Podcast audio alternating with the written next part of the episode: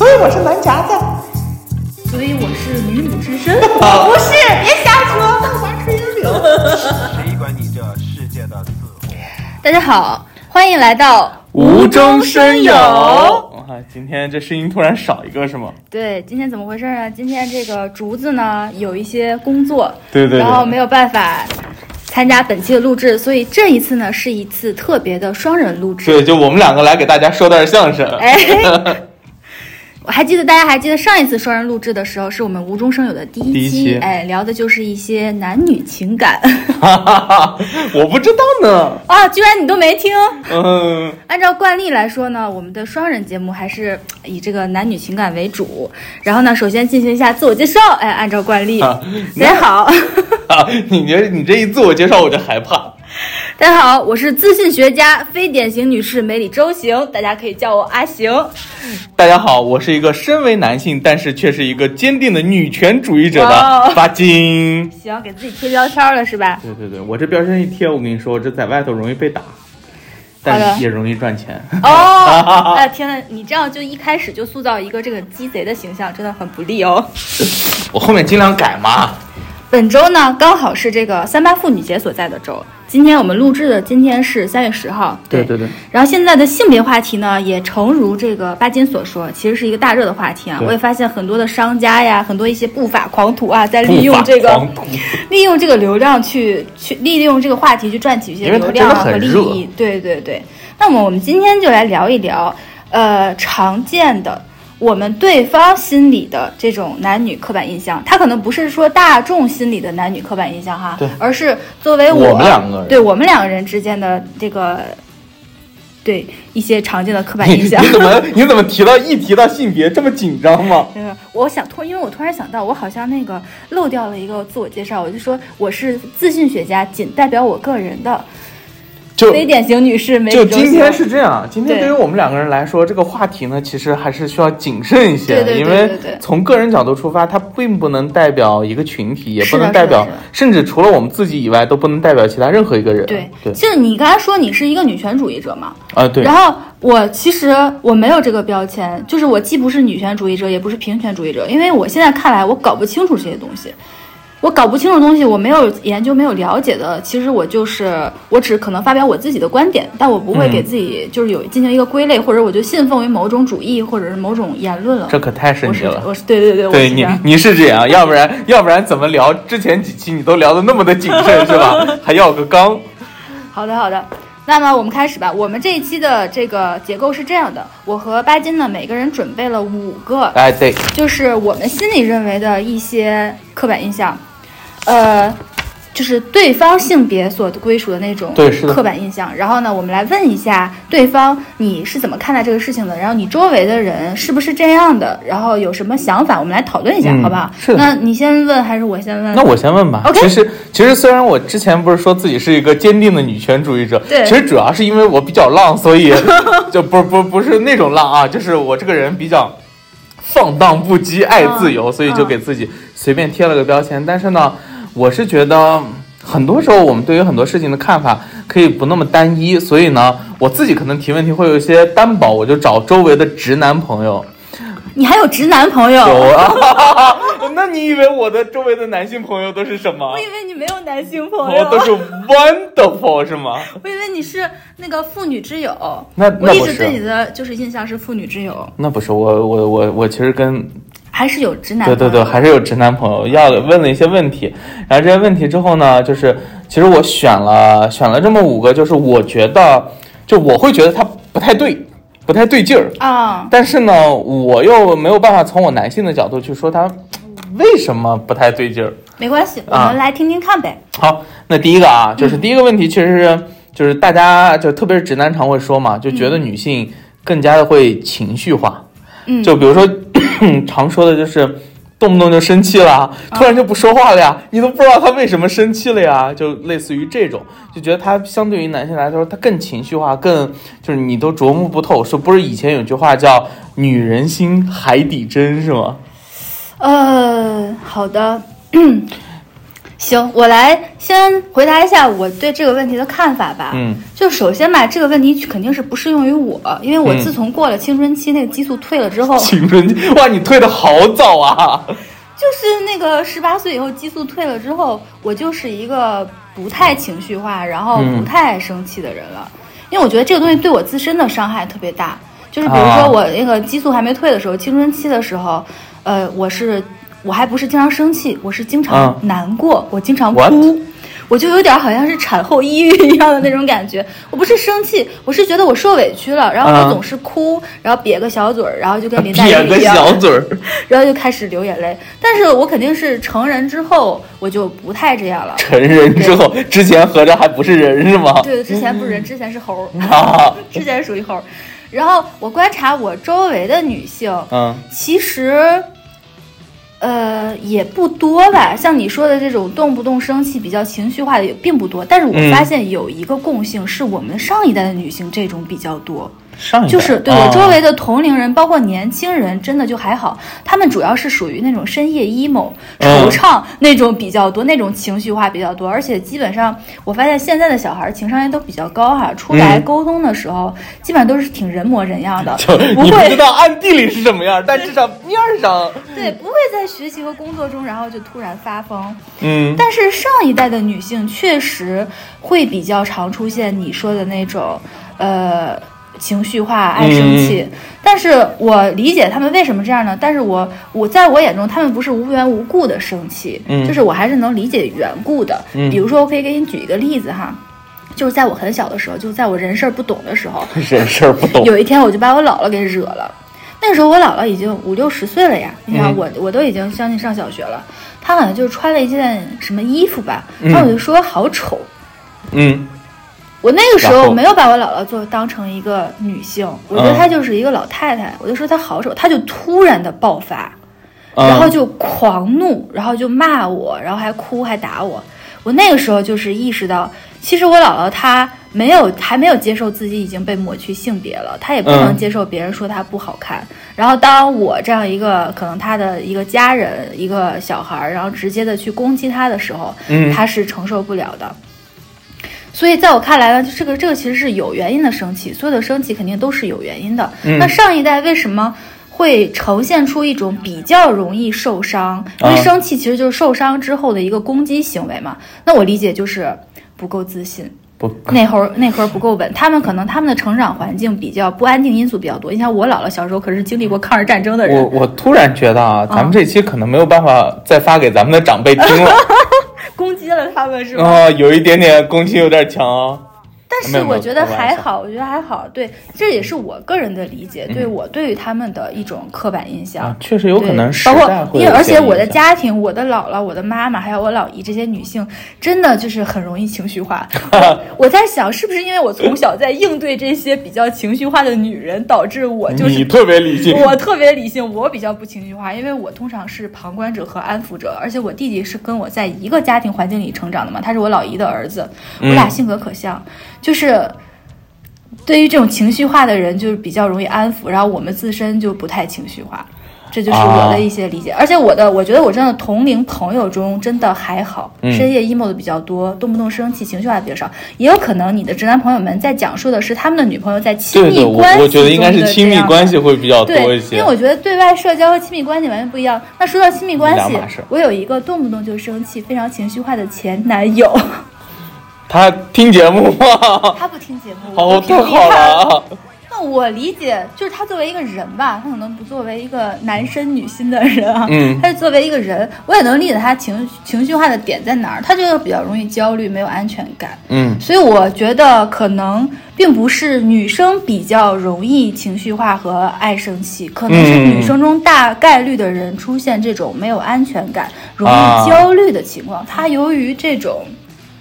呃，恐惧、担心，然后发生了一些攻击其实从我的角度来看，这个社会还是一个男权主导的社会。是的，那你想，女性为什么比较容易恐惧，然后没有安全感？那肯定还是因为我们整体的社会的氛围是一个男权为主谁谁说话嘛？谁长成谁说话嘛？是是是，所以它还是有缘由的。你你知道我为什么会问你这个问题吗？为什么？就我打从心里觉得不对，是因为我其实是一个很爱哭的人。那你就是也是一 对，我觉得，我觉得倒倒不一定是你说的那样，但是我其实觉得，我从情感的表那你现上来说，的哭会很多是感动还是难过？因为我理解任任何时候，那你就是特别容易可能是生理上泪腺比较发达，我哭只是一个表象，我除了哭以外，我心理情心理活动可多了。真的吗？对对对对，我属于心理活动可多了，就属于那时候，呃，也都这都已经是这都不是小时候，这都是青春期以后的事儿了。这都后来我的朋友，退了也没有影响你想我。我朋友出去玩儿，他没叫我，嗯，哇，我能 emo 一个月，你知道吗？一个月，啊你现在还会这样吗？会。所以，所以你说这种东西，所以我就觉得他应该是不对。然后这个问题呢，其实我我也我也问了，就是咱们的竹子，嗯竹子呢，其实嗯，我我不知道理解对不对啊，但他的感知说来说，其实并不是说啊、更情绪化或者怎么样，其实就是大家其实都会受到就是一些情绪影响，比如说生气什么，但是男女的原因可能是不一样的，就怎么说呢？就主要说，比如说，呃，女生呢，可能因为某一个原因她生气了，这个原因可能比比如说女生啊、呃就是呃也算刻板印象吧，就是女生可能比较细致，可能注意到某些点，就甚至是可能她今天一天很不顺，嗯然后我今天其实想去换个心情，我做了个头发，然后我把头发其实比如说修了个刘海，我回到家，但是我的另外一半没有任何的表示，也不上来安慰我。我心里就不舒服了，会有。假如说有些人会有这样的状况，嗯但男生可能回来就觉得，哦，这一天工作回来后，你什么也不说，你怎么突然就就不对了？然后就变成了其实是两个人在这儿可能会有一些分歧，然后于是乎就觉得好像啊、女人更容易情绪化。嗯，那我理解我为什么没有这种想法了，因为嗯我在选取对象的时候，我倾向于选择那些能察觉出这些的比较相对细腻的、细心敏感一点的男生。说实话敏，感一点，对，基本上他们都会问我你怎么了？你怎么不高兴了？处女啊座 我倒没交往过处女座，啊，那我不知道了但都是偏呃女性化一点的。啊。今天聊的全是刻板印象，真的是。对对对对，全是刻板印象。好的，呃，但没关系，我们可以尽情的聊嘛。对对对，今天反正该你了。好，该我了出招吧，我为你准备的这个问题啊，哎呦我妈呀！第一个问题就是男性朋友之间是不是不聊八卦？这是我的刻板印象。你们是不是只玩儿，只吹牛，然后不聊八卦？啊，只玩儿只吹牛，我跟你说，一边玩儿一边吹牛，一边聊八卦。真的吗？对，但是但是你们会聊？除了那种，比如说职场上的八卦，你们男女的八卦也会聊吗？哇，那可聊的太多了。我你你你你会不会，是因为你们你的朋友不是典型的直男呀？我我不知道，就是我，你想我大学的那个朋友，他在大学的时候不是我是他，哦他他他的简称叫妇联。复不是复仇者联盟，妇联主席。我知道他就是妇对联对对对对，妇女之友妇妇女之联主席友妇联主主席。然后呢，但是就比如说我们毕业以后，偶尔比如说之前还说能就是大家时间刚毕业的时候稍微宽裕一点，还能聚一聚的时候，其实我们会说的话题就会聊一聊以前那些同同学们的近况，哦这算八卦吧？算，其实女生也是聊这些。对啊，所以你你想我们去了以后，就是你你看啊，那网上说那些什么直男根本不聊八卦，这都是假的喽。他们的八卦可能定义为明星的八卦吧？呃，不是，就比如说，呃，小男孩儿，比如说小男孩儿喜欢了谁，暗恋谁，然后或者谁喜欢了他，这种会和直男分享吗？当直男朋友分享当然，当然，哇，你你是不知道，其实我我们就是我我给你讲一个例子啊，啊就希望我的那个同怎么会这样？跟我想的完全完全不一样是吗？有可能只是我们这帮朋友，你可能不知道，就是。呃，就网上不是会会有很多的点是，比如说女生通过某些细小的细节，发现自己的男朋友或者是丈夫出轨了这种事儿吗？啊我就跟你说，有一回我去我同学的宿舍，我就从他的电脑屏幕上文件的摆放顺序，我就感觉他对一个女生有意思。然后你怎么做到的？这你能细讲讲吗？呃，因为，哎呀，我我希望他不听啊，是这样，就是他那个桌面的摆放呢，就是桌面的摆放，整个文件呢，其实看上去大体，如果你粗略一看，感觉文件摆放的比较乱，因为它各地都有，但你会发现，它把相近颜色的一些文件大致摆成了一个爱心的形状，心的形状的正中心是一张图片，但是那个图片你看不到缩略图。我然后，天啊！然后我就判断那张图片对他来说很重要，但一般爱心又不太可能是家人，我觉得他肯定是喜欢上某个女生了。然后，哎呦，男生还会这样？对，然后呢，我又瞥了一眼他的手机，我我正好啊，我所以你说你说我算不算八卦？我我 大侦探福尔摩金。我跟你说，我特别特别害怕我自己，然后我瞟了一眼他的手机，我就从他那个手机那看到，他当时当时我们就是还在用手机上 QQ 嘛，嗯，他 QQ 在跟一个我认识的女生聊天，然后他跟我聊天的时候，他把那个画面还放在那里，然后手机只要震动，他就会转头看一眼，我就知道这个人对他很重要。然后结合这个，以下全为猜测，但是猜测没有关系，八卦真相不是重要，重要的是要回去扒，你知道吗？就你会立刻就回去八卦了。就回去跟我们室友说啊，他感觉对谁有意思。然后但是男生不一样的是什么？男生不一样的是这种求证的过程其实特别简单，把他抓上来，摁着开始问。对，女生又不会这样。对对对开始审大家都装作不知道。对我们的八卦一定要就是真实有效，立马 验证，就开始验证了，这个八卦就出来。而且我我觉得啊，从我周围来说，那些装作就我周围确实有装作对八卦不感兴趣的男生，是吧？但是你要真聊起来，他也听。其实他可能就是就是想不让让别人别的觉得对他不八卦，但其实内心八卦是人类之魂。我也觉得八卦才是人类的核心，好吗？就是听到这些东西的时候，快快快给我讲一讲。我们都属于毫不掩饰的，就是这样的状况。好吧，这个是我的完全刻板印象。我以前的男朋友都在骗我，啊，他们怎么骗你的？他们都说男生之间不聊这些。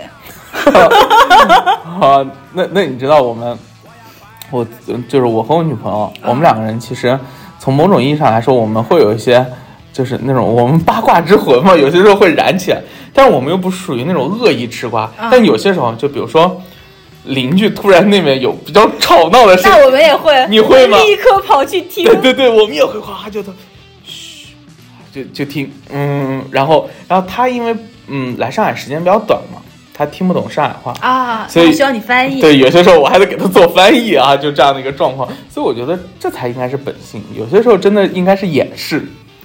好吧，行，那这个算是打破了我这边的这个刻板印象。啊，打破。那那你就开始第二个。那我开始下一个。OK 我突然觉得你问的问题偏，嗯，就是娱乐性强一点，我怎没有啊，么感觉这个？真的是我后面也有犀利的，我碰到犀利的你都招架不住。哎呦我的但是这个都是我自己真的是觉得男生是这样的，然后我才会拿出来啊讨论。！那我们出发点可能不太一样。对，好你出发点是攻击我是吧？我那肯定不是，那我还母鸡呢，还攻击你啊！好，嗯，第二个啊，还是来自于直男们的提问啊，啊，现在开始不说不是对对对，你的，那跟我没有关系 啊。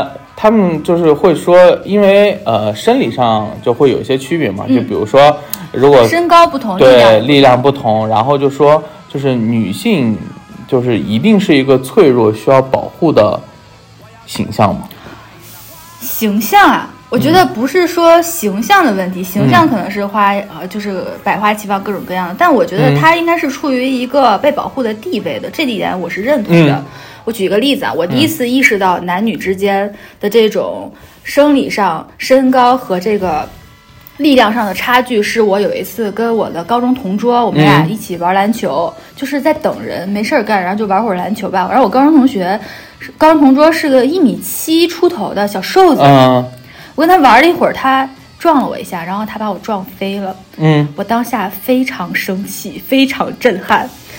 我一下子就感受到了我们之间力量的差距。嗯就平时其实我不是一个特别瘦弱的女生嘛，嗯我觉得我们可能都差不多，身高可能也差不多，然后平时吃的东西、玩的东西也都一样。他怎么就一下子把我给撞飞了呢？嗯从此之后，我再也不碰篮球了。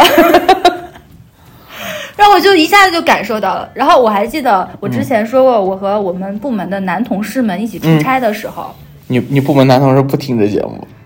呃，这个无所谓，我就是说我会跟他们提要求，比如说我们同乘同乘一辆车的时候，我就说你们得照顾我，我是女生，我要坐在前面，嗯。因为我我不想和他们挤后面，我也觉得我不应该跟他们挤后面，他们应该照顾我，让我坐在前面。嗯所以我觉得这个就是一些基本的，那包括比如说，那女生会有生理期，然后她们可能会有一些比较要下水啊的那种行为，那你就应该考虑到，比如说如果有有一些工作是要下水啊，或者是酷寒啊这种，可能是对女生造成一些致命的这种损伤的。嗯在她生理期的时候，那难道不应该是保护一下女性，就让女性不要上了吗？嗯所以我觉得一个事情必然有一个成因，那么我们的生理结构是不一样的。嗯那在需要保护的时候是可以是要保护的，所以这我觉得是具体情况具体分析的。比如我刚才说的那个坐车的那个，嗯那我一个女生跟异性一起，三个大老爷们儿挤在后面吗？他他们就没有这根弦儿，我就要主动的提醒他们，我说我是女生，你得让我坐在前面，即使其里面有一个是我的领导，不好意思，你也得去后面跟他们挤。啊。就，会这种，而且我觉得女生应该提出这种要求，嗯。你也不需要，就是当然不太过头的要求，就比如说、啊，我是女生，我不上班了吧，这个就属于过了，啊我不我不从事这个劳动了吧，这个就有点体力劳动了吧，这个就过了。这不是我的一个表情包吗？亲爱的，你听我说，你要努力出去好好挣钱给我花，然后再挣一点给自己花。嗯，那你认同这个吗？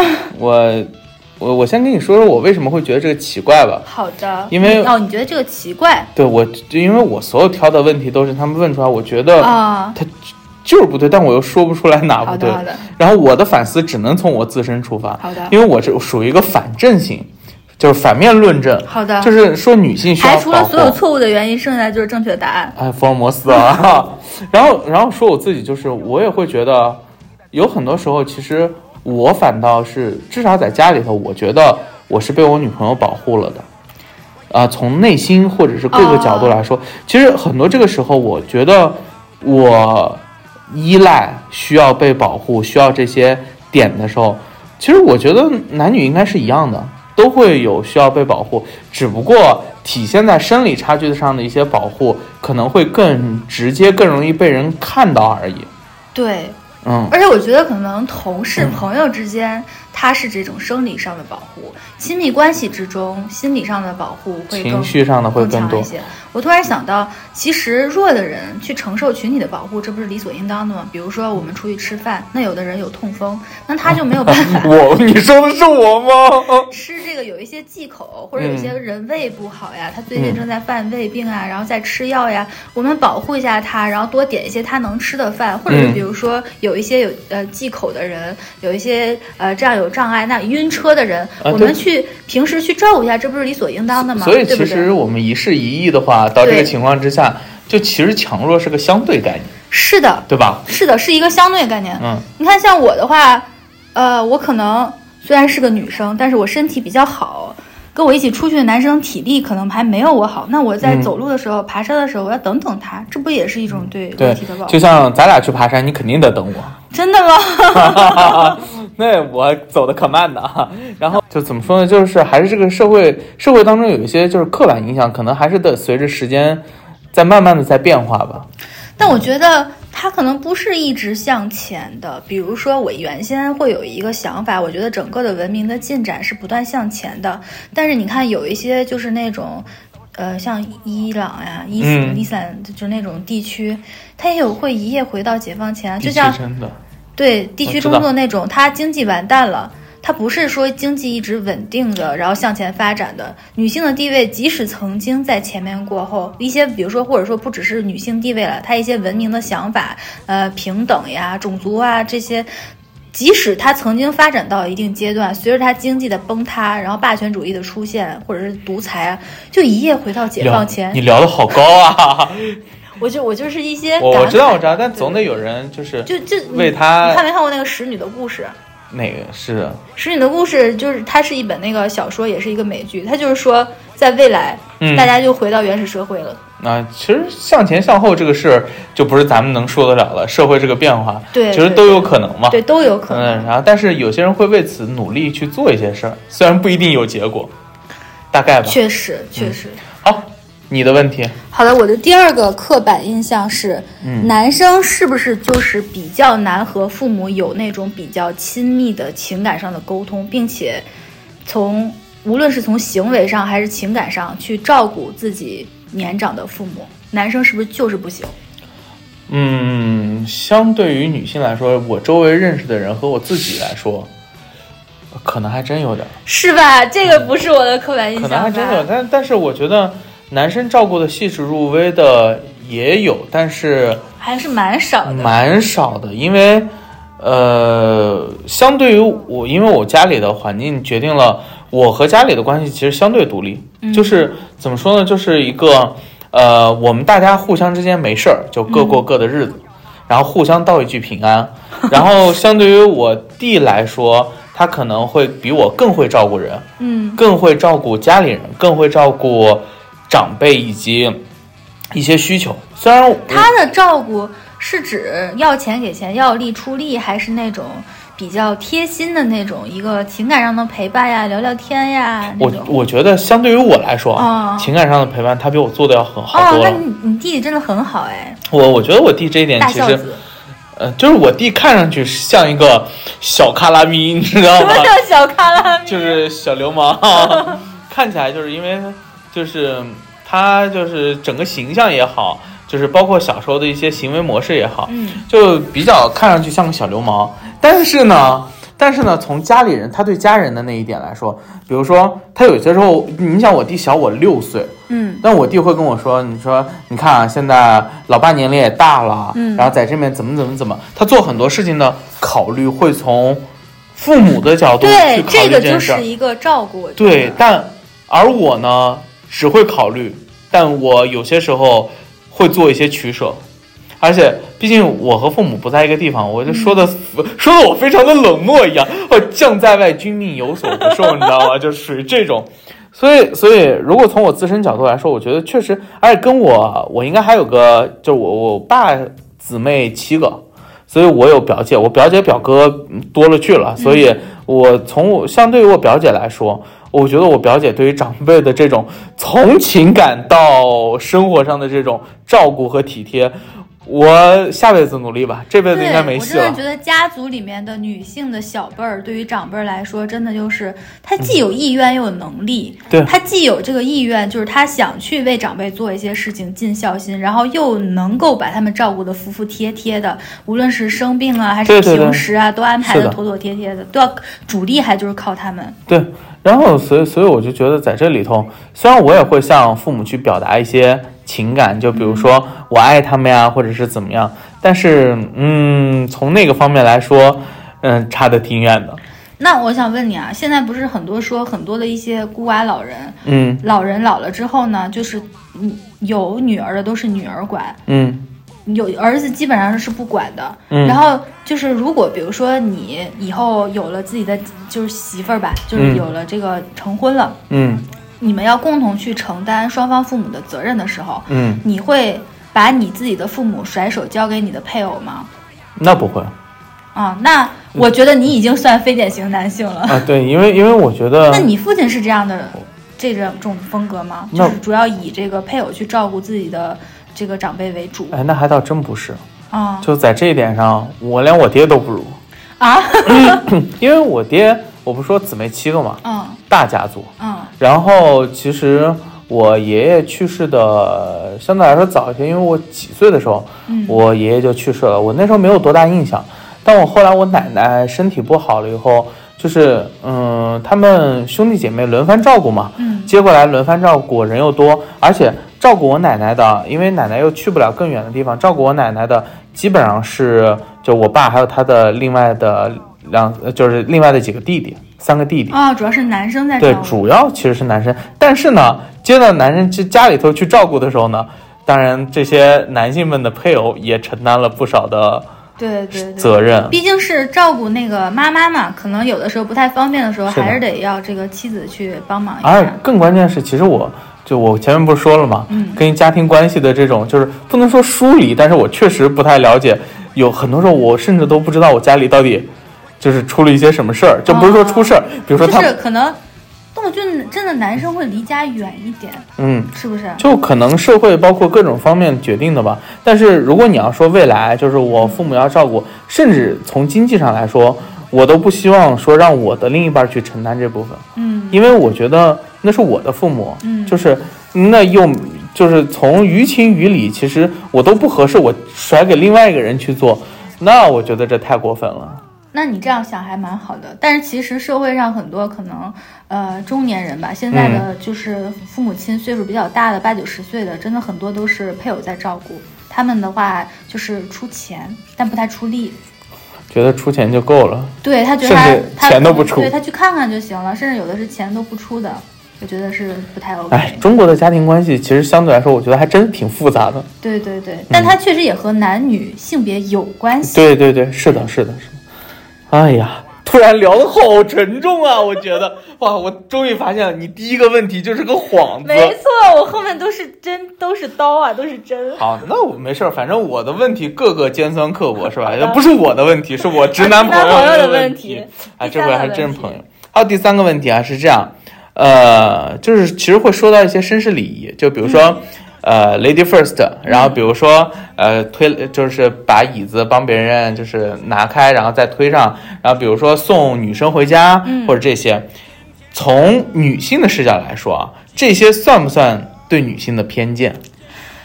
我不知道，其实我不太能回答这个问题，因为我本人非常爱这些事情。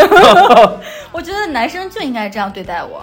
比如说，我和一个呃男同事一起过一个门，嗯这个男同事没有帮我推这个门，我都会觉得生气。我想说你在干嘛，还不嗯帮我推门？嗯，我我就会有这种想法。嗯，你你，我好像对这个，我想想，我再好好想想回答一下这个好。好想一想。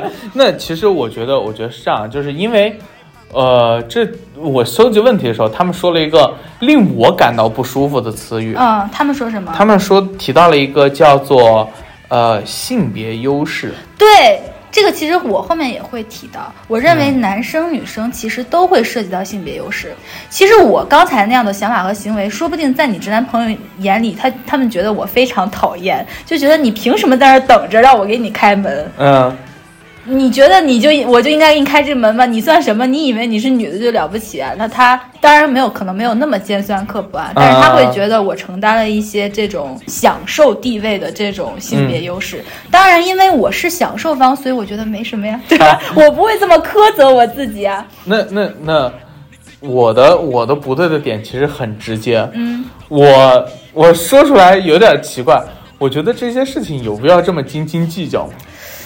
这话就不是这么说。嗯，他可能有的人就觉得理不辩不明，他想透过这个现象去看一下这个。看本质有些人可能那我想到一个单纯地觉得问题我想到一个类比哈，如果是今天跟我 我跟一个五岁的小朋友一起出去，嗯那我是不是也会帮他去开所有的车门，然后开门，然后我会帮他安置好，因为其实在我心里我就觉得他比我弱嘛，然后我会自然而然的帮他好，但是这个是我自发自主的一种行为，嗯我认为他比我弱，然后我把他安排好，他也是客观确实比我弱的，他也我们之间也应该这样做。但有些男生呢，可能他觉得我并不认为你比我弱，那你这就是道德绑架我。嗯然后呢，我你享受了性别优势，我就要帮你做这些事情。我觉得这些男生最主要的行行为就是最应该做的事情就是，你不学爽，你不愿意，你拒绝好了呀。你不这样做不就完了吗？你不要让你周围的人享受到这种性别优势呀。对你不要觉得 又帮。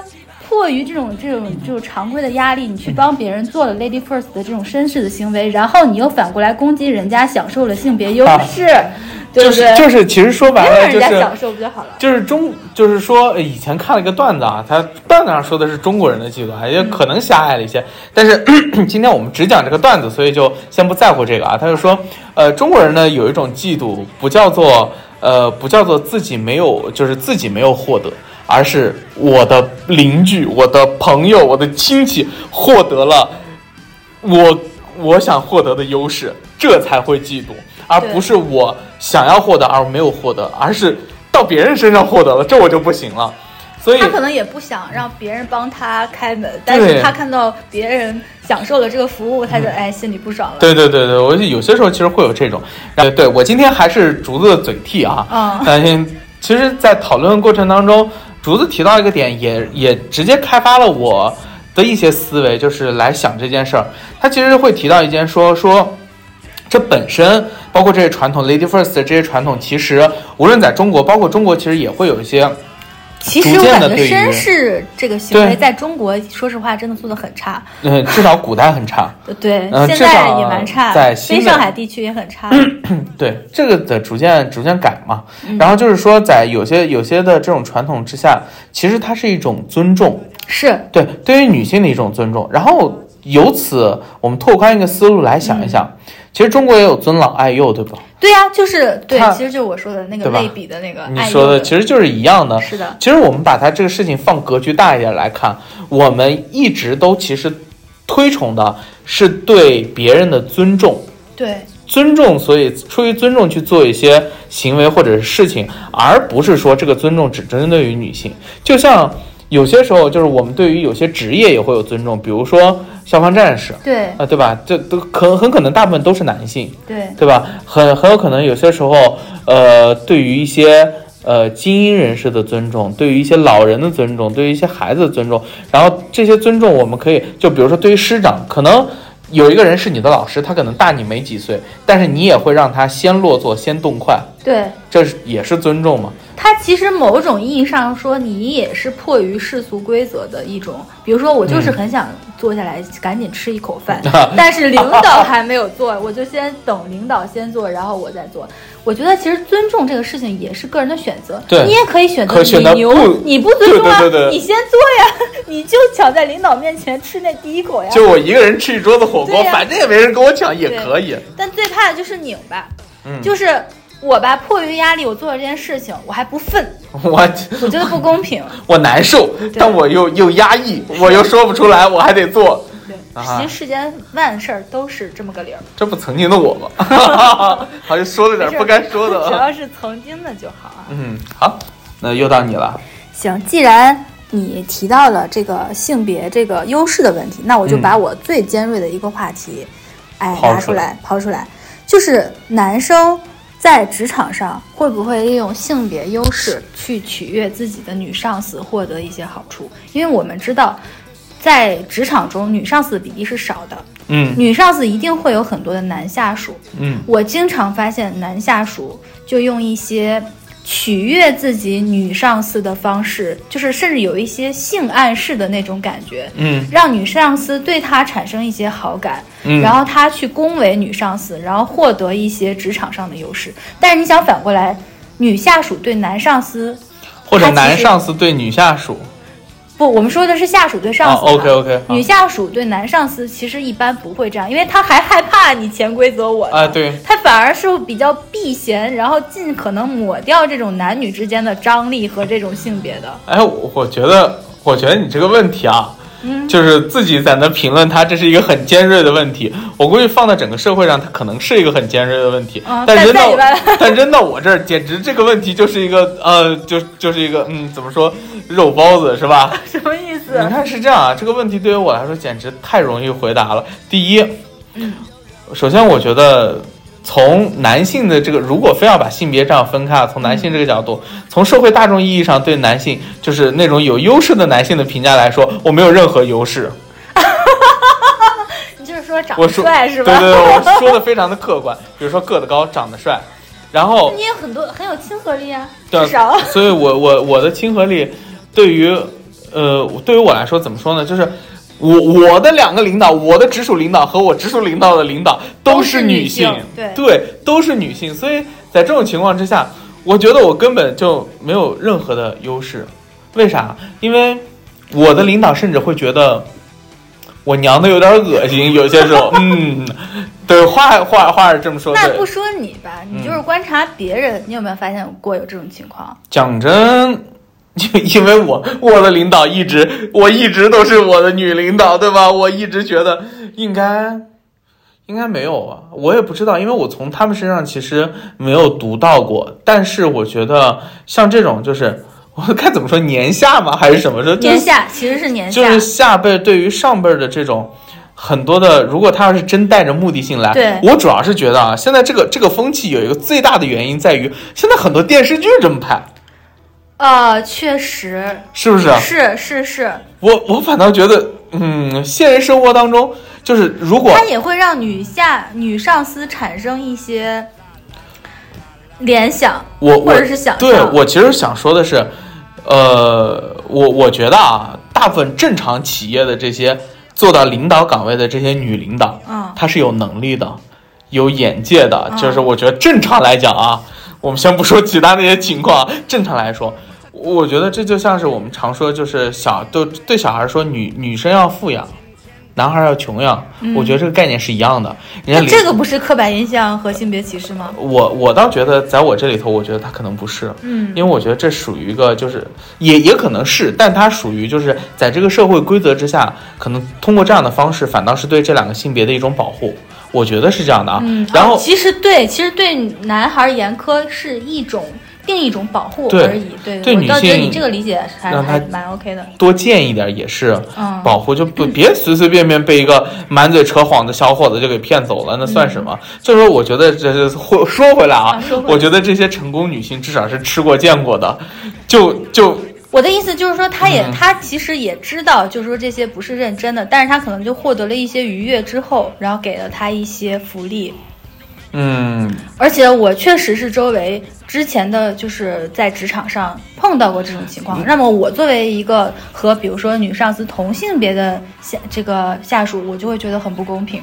哦，那我突然反应过来一件事儿啊，嗯，阿星，你看这样是不是可以能解释这个事儿了？好，我们如果把性别去了，去了。下属取悦上司，上司开心了，然后给了下属一些好处，啊、也是好，能不能理解了？对，它其实就是一种给好让上司开心。那通过性的方式去开心，对其中一种方式方式去开心，其实是无差别的。，对，就比如说送礼，对送礼也是，比如说早请示晚汇报，对对对对对吧？哎，可能领导就吃这套，对，万一再有，就，哎，这我又得跟你说一个事儿，突然想到这个，你知道我刚跟就是呃那个竹子认识的时候，其实其实直白一点嘛，竹子就就是我领导嘛，嗯。然后刚跟竹子认识的时候，那时候我还不懂，嗯，他们就是派派我去搞定一个男领导，派你去搞定一个男领导，对，派派我去搞定一个男领导，就是，呃呃，不是不是，就是怎么说呢，也不算是领导吧。但是呢，我通常跟其他部门的男性都混得特别的熟，嗯，所以呢，就导致你要跟其他部门的女性混得特别熟，也很奇怪吧？那毕毕竟我们曾经我我们也有个同事里头，就是所谓的帅小伙儿，哦跟其他的女性比较熟，我就属于只能。就打个引号勾搭男性是吧？取悦男性，所以我这算不算男下属取悦男上司？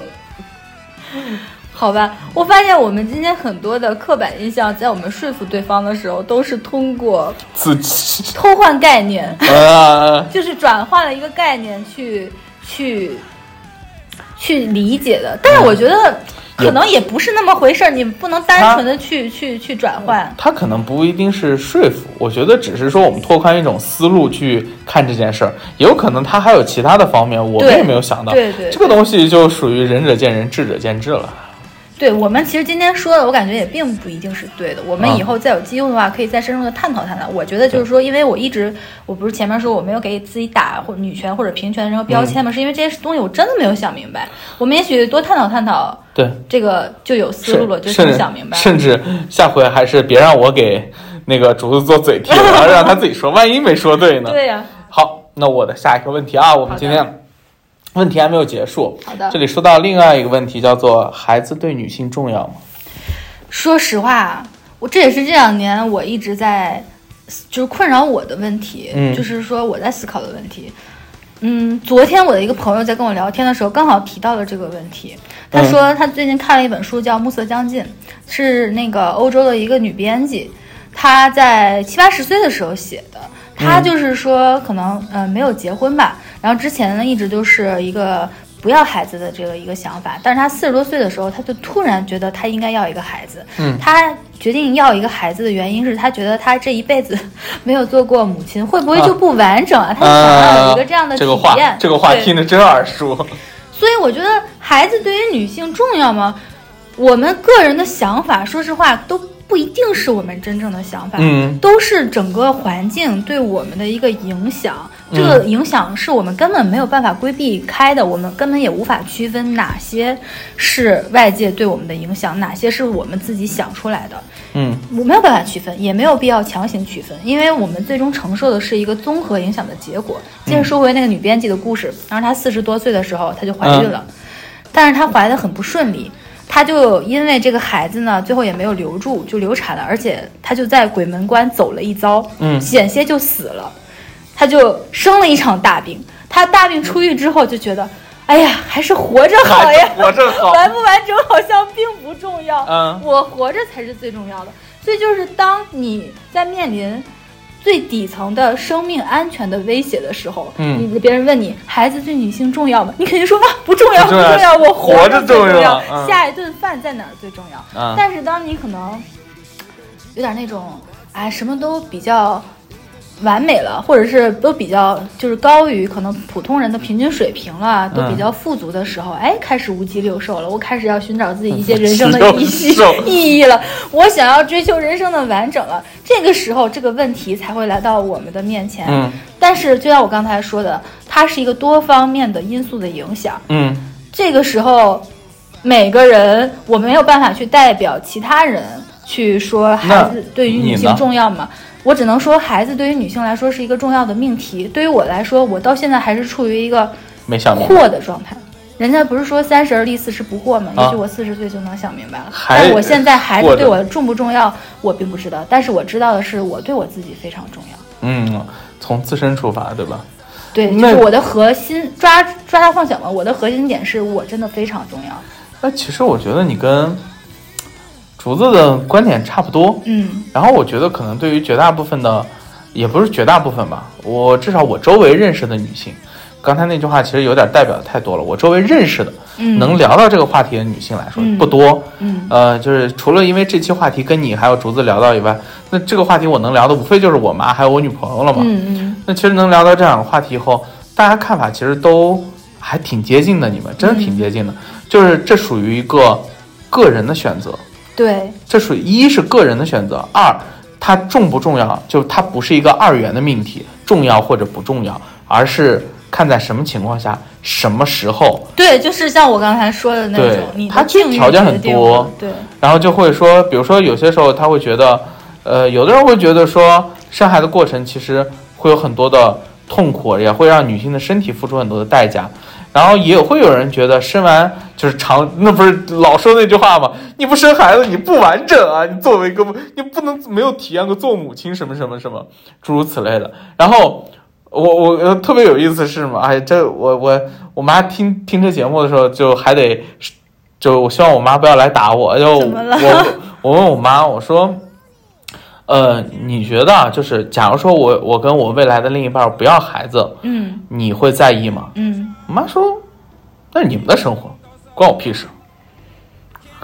你妈这种母亲也是 比较少是吗？非典型女性，对对对对非典型。所以所以所以，这真的是可能因人而异啊。对，确实是因人而异。像我们家的话，他们会觉得，哪怕你领养一个孩子，嗯不是你自己生的，你要在你完全没有家人的情况下拥有一个家人，你不能是一个完全没有家人的人。嗯他们更倾向于这种，就希望对我有一个精神和地理上的一个陪伴。嗯，那么其实这个孩子就延伸到了，他不一定是你亲生的孩子，是一个比你小、需要你照顾、给你更多精神寄托和延续的一个家人。也就是说，甚至他对于现代的人来说，他有可能都不是个人，哎，是不是？是个猫。啊，是个猫。哎，这个时候我们其实本来应该看向一个人，但他今天不在。哎，对，哎呀，这里莫名其妙可能是个了鸟哦，有可能是好几只鸟，对，还有只兔几。还有只兔子。哎呀，好，那其实刚才呃竹子的我也算是嘴替过了，嗯，那是不是又到你了？Round four，下一个问题是我很愤慨的一个，哎我让我很愤慨的一个刻板印象哈。嗯就是我发现我之前上学的时候，或者是我年轻的时候，是有一些男生朋友的，我们真的是纯洁无无无垠的朋友，你为什么用了个无垠？我以为你要用无瑕，纯洁无瑕的朋友。用无垠，你让我这怎么接？这段这个剪辑师剪掉啊，纯洁无瑕的朋友，然后关系也很好，然后也很聊得一起去，然后兴趣爱好都一致。我发现男生都是在有了伴侣配偶之后就没有女生朋友了，他们就放弃了我们的友谊。我觉得这是非常令人伤心，然后是让人受到伤害的一个。就是说，怎么之前的友谊，我们的就是友谊是假的吗？就是那些都是不值钱的吗？都是可以值得抛弃的吗？就不重要吗？好，请你来回答一下我的这个让我愤慨的问题。哎呦我的个妈呀！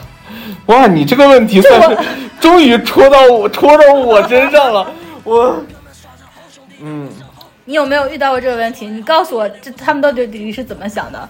啊，我我现在跟你说，我没有办法告诉你他们是怎么想的，好的，但我得跟你说我是怎么想的。好的，呃，至少对于我啊，作为一个男性，嗯在处理亲密关系的头几年的时间当中，嗯呃，对于异性朋友和自己的呃另一半之间的就是这种关系吧，嗯，其实这个边界就很困难判断起来。没有能力处理这些。哦，对，就对于我自己来说没有能力，可能有一些，我们不说有一些男性吧，他可能恋爱经验比较丰富，嗯，他可能已经熟悉了，大概知道边界在哪或者是怎么样，但我你恋爱经历不也挺丰富的吗？那没有，你想多了，看竹子说的。就是就是看起来像是一个。看起来像是一个那个叫什么，仿佛能跟很多人提供那个恋爱建所谓恋爱建议，事实上只是基于我对男性的了解。好的，对我是一个对男性极其了解的男人，是吧？然后那在这个过程当中，其实呃这个边界，呃当时去区分的时候真的还挺难的，就是就像很多的要求或者是政策，执行起来最容易的办法是一刀 一刀切。切，嗯，对，这是最容易的，而且最不会就是不会犯原则性错误，就是你能犯什么原则性错误？就是一旦你越过了那个边界，这不就是原则性错误吗？但是你不知道那个边界在哪，哦你你能理解吗？就是如果你一刀切，你就没有越过边界的机会。但是就是不，这个边界不是大家想象意义上的什么，你跟他呃什么出轨了呀，什么不是这些，可能比如说同喝一一杯饮料，对，或者是他坐了你车的副驾驶。啊，对于每个人，对于有些的异性伴侣来说，他可以接受，有些人不能接受。对对对，所以这个边界就是，我觉得是在一个长期的两个人的关系当中才能找到一个边界。所以你会发现，很多已婚的男性或女性，对大家会会这个很清晰。反倒是很多年轻的。年轻的，刚就像你刚才说的，说他本来是我朋友，他突然谈了恋爱，他他就不是我朋友了，就消失了这个人。那是因为他刚谈恋爱，他他只能一刀切，可能可能啊，只能一刀切。当然也不排除另外一种可能性，这就是基于我对男人的了解，这我就要跟你说了啊好，的，你说，他可能本来就对你有意思我觉得不可能。啊，那这就是两种情况了。对就是如果说啊，还有一种情况就是他完全跟你断联系，说明他本身对你有意思。当然这种情况比较少，也不是完全断联系，嗯就是就不是朋友了。啊，那就还行，那他应该可能没到那一步。嗯他如果完全切断跟你的联系，那那就是对对对对那我这这是一种我也不是个傻子，好吗？当成什么人了？感觉看不透男性是吧？就是我怎么可能呢？我人家经验比你丰富的。哎对对，可以可以，哦哦哦哦，这，哎呀，这给我比了个手势，我不敢说，害怕哈哈。就所以你看，从我的角度来说，我只能就是理解到这一步，但是时间长了，就是逐渐时间长了，当然你也不会，就是你其实说白了啊，就是以前小的时候，我是觉得天下何处皆朋友，嗯。任何一个地方大家都是朋友，但后来能称得上朋友的嗯。这样词的人少之又少，更别说异性朋友了。而且这个过程当中，其实就比如说我们今天，我觉得我们是异性朋友，我们可以坐在这里去聊一些这样的事情。啊，我们不是，啊，对我们不是，我们只是一个就是主播和主播之间的关系，但我们就聊的比较深而已。对对对对然后我们聊的东西还能让我们的另外一半听见，对吧？对对他 就觉得你这这给我一个狠狠的打击。我跟你说啊，我作为一个有情绪化的男人，我回家 emo 啊，我你要难过一个月我了。难过。那这倒不至于，两两三天吧。所以这就是一种，你这样说的话，我还可以理解。我就是觉得很多的友谊、情谊吧是很珍贵的。那你说这个一辈子的朋友是需要时间的沉淀，但如果你在青春期的十年、二十到三十这段时间你消失了，那么我们怎么去沉淀这个感情呢？就没了。就没有了。就所以说有些我就觉，得就是会有一点遗憾，然后有觉得有一点不公平吧。这可能就是人生当中的遗憾了。对，真的就只能就是越是这种。人生理所当然的遗憾，我就越不能接受。其实我我是这么一个人，哇，你也挺纠结啊，在这上。这只是淡淡的啦。好，那我们就来到我们两个人互相的最后一个问题了。好的，那这个问题我当然要提的稍微大一点，让你有点发挥空间啊。好的，就是毕竟就是无论你典型或者是不典型或者怎么样，但你终归作为女性啊，嗯作为女性，你最讨厌遇到的针对你性别的行为是什么？针对我性别的行为啊，呃，这可真是我提的问题了。就是打打一些误会我，误会，对，嗯误会我，因为我之前我前面不是讲了，我是一个非典型的女生嘛，嗯但是别人可能用他一些接触到的其他女生的经验，然后去套在我身上，嗯误会我。比如说，我本来就是一个情绪非常稳定的人，这个嗯。熟悉我的人都知道这是我的最高标签，但是你却误以为我是一个情绪化的人。，emotional，对对，然后或者是比如说，我其实是一个非常喜欢去做某件事的人，但是你因为在其他的女的同伴、同事那边了解到他们不喜欢去做这件事情，所以你也不让我去做这件事情，还带着保护我、照顾我的名义让我没有去做。嗯就是你误解我，你没有去，甚至都没有问我你想不想，你要不要，你你喜欢不喜欢，你就直接替我去决定了，通过你的约定俗成的一些想法去替我做决定了。嗯这个是我，尤其是当我的领导这样对我的时候，呃，然后我比较信任的这种长辈啊，这样对我的时候，那我是最不能接受，而且觉得比较受伤的。我觉得这个可能也快牵扯到一个尊重的问题了。哦因为是，如果从是的，听你刚才的描述啊，嗯，我觉得啊至少从我的角度出发，我觉得这个男性并没有把你当成一个独立的人格来看待。但是可能很多男性都是这样哦，嗯，可能他们的行行为意识里头就是觉对得，他的模行为模式就是那样，女性就是一个模板出来的。甚至他可能，比如说他是一个经验主义者，嗯他就是用之前接触到一些东西去判断他面临的一个新问题，但是他遇到如果一个独特个体的时候，就会出现这样的事物。啊，你明明每个人都是独特的个体，但是就对对对偏偏要就可能懒吧。对，这是一种情况吧。嗯，第二种情况的话，其实还是一些性骚扰吧。性骚扰。我记得我的之前在职场上，嗯呃，有一次我穿了一个之前我们公司发的一个 polo 衫，真的是很正常的一个 polo 衫。嗯然后就有一个来访的宾客，他直接跟我的领导说：“说你们这个新来的小姑娘穿这个身衣服很性感呀。好，”这个就这个，我这个想不只是我吧，这个词也很敏感。就是有点太赤裸裸的嗯，性骚扰了。这个词明就包括会有一些同事，比如说男同事，他夸奖你，夸奖你，你今天。他如果夸奖你的外在，其实我觉得都还好，说你今天衣服很好看，你今天的造型很好看，你头发很好看。但是他如果去夸奖你某个器官，或者是说什么，呃，就是说我靠近你，你躲什么？啊，你害怕我亲你、摸你、抱你吗？就是用这种这种，哇，这个好直，这都已经哇，这好猥琐啊！就我能想象到一种特别猥琐的形象突然跃然我的脑中，真的好害怕呀！就是这种肯定是我不喜欢的。那我想知道，那如果是女生这样对男生的话，男生会嗯讨厌吗？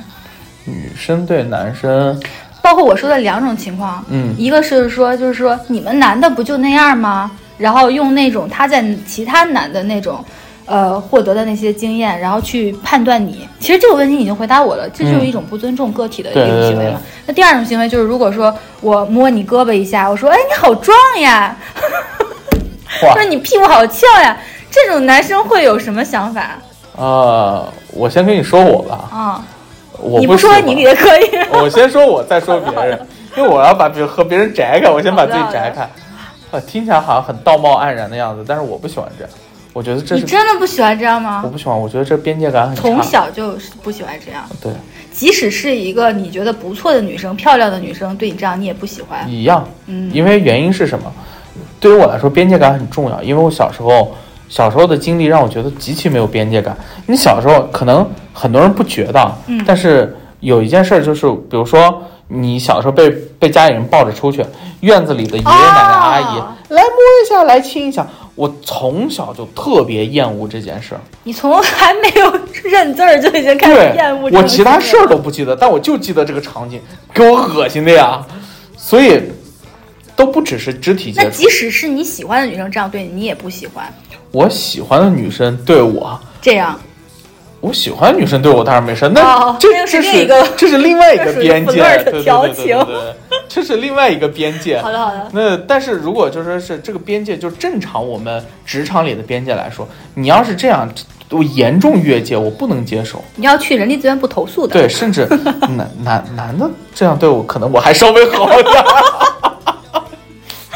啊，可能同性没有那么多骚扰吧，他可能真的觉得你屁股很翘，啪拍我一下。对对对对。对，然后这是一种，但另外一种啊，我觉得至少嗯，绝大部分我能接触到的男性他应该是不会拒绝，不会，而且心里都不会讨厌。呃，甚至心里还有点窃喜真的吗？男女之间差异这么大吗？啊。你要是跟一个呃比较直男的一个男的，你跟他说，哦，你你好性感啊，啊，对。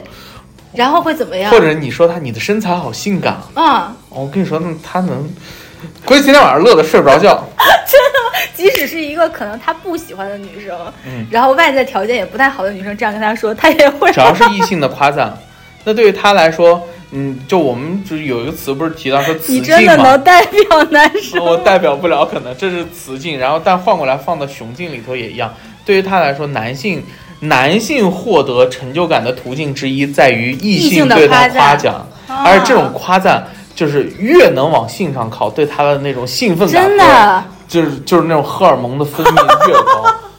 所以，所以为什么网网上常有一句话说说男性是用下体思考的生物啊，不无道理。有些时候，这我这个其实不是呃呃，对，这个是你给我提的。对，是这是我提的，这是这是其实是就能啊，好好就不能再说下去了再说下，去再说下去这就很危险了。好的好的，然后马上是我的最后一个问题，嗯这个问题也比较，我觉得比较尖锐啊，嗯，是不是男生就是比女生更脆弱，抗打击能力更差？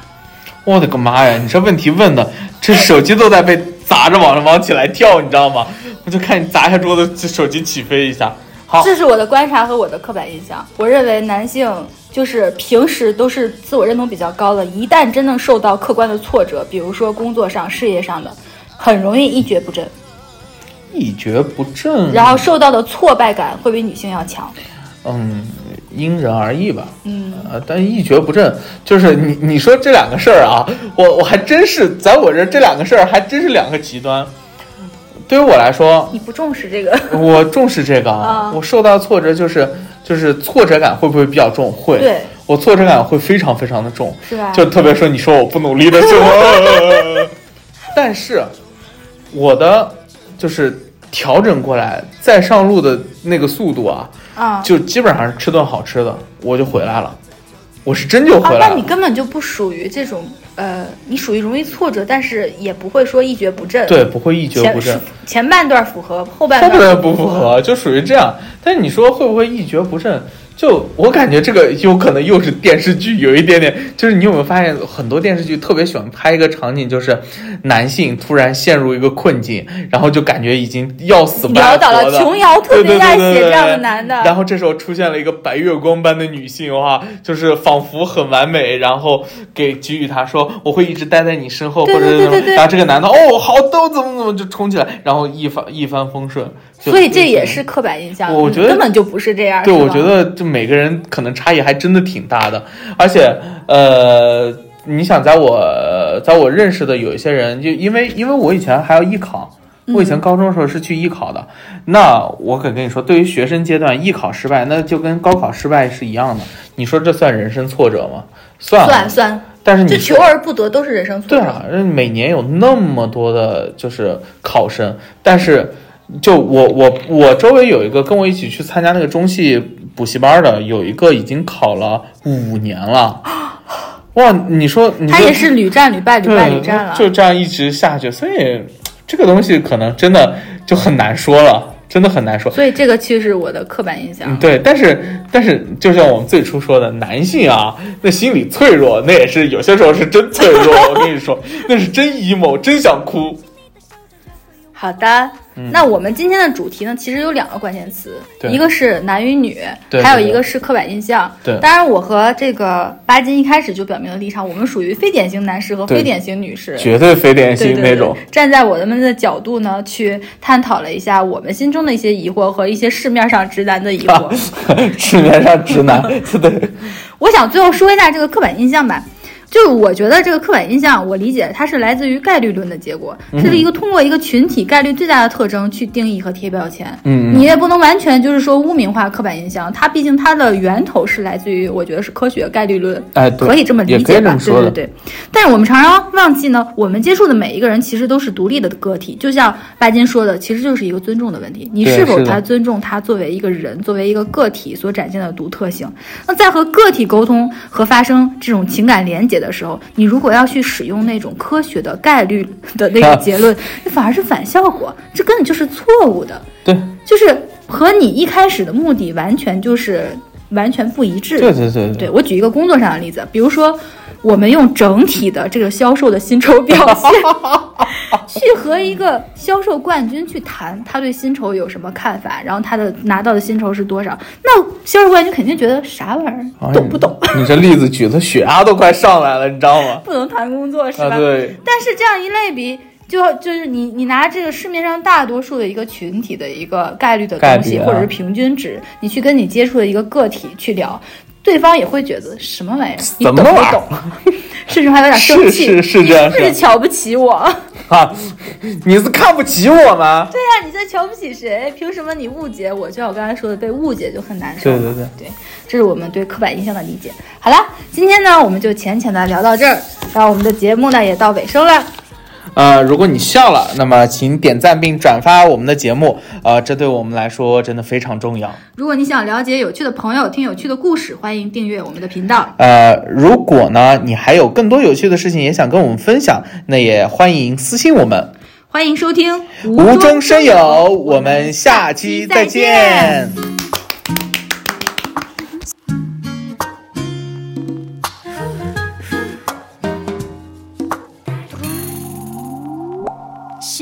忽然生出点期许，那就喜欢你。如何遣词造句，不真的眷恋小情绪，或许迷信的是甜蜜。目光轻轻柔柔，紧紧握摸，透着爱的含蓄，细心的向西寒暄略去，你说要约。